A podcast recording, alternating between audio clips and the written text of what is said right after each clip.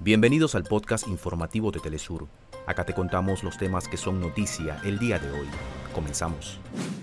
En República Dominicana ascendió a 10 el número de personas fallecidas luego de una explosión registrada en una fábrica de plásticos cerca del Palacio de Justicia de la localidad de San Cristóbal. Presidente de Venezuela Nicolás Maduro condenó los llamados a la violencia política que buscan perturbar la paz, estabilidad y seguridad del país. Se recrudece la violencia política y la inseguridad en Ecuador tras el asesinato del dirigente del movimiento Revolución Ciudadana, Pedro Briones, en la provincia de Esmeraldas, a pocos días de las elecciones generales. Primer ministro Narendra Modi aseguró que la economía de la India estará entre las tres más importantes del mundo dentro de cinco años, al celebrar el martes los 76 años de independencia del gobierno británico.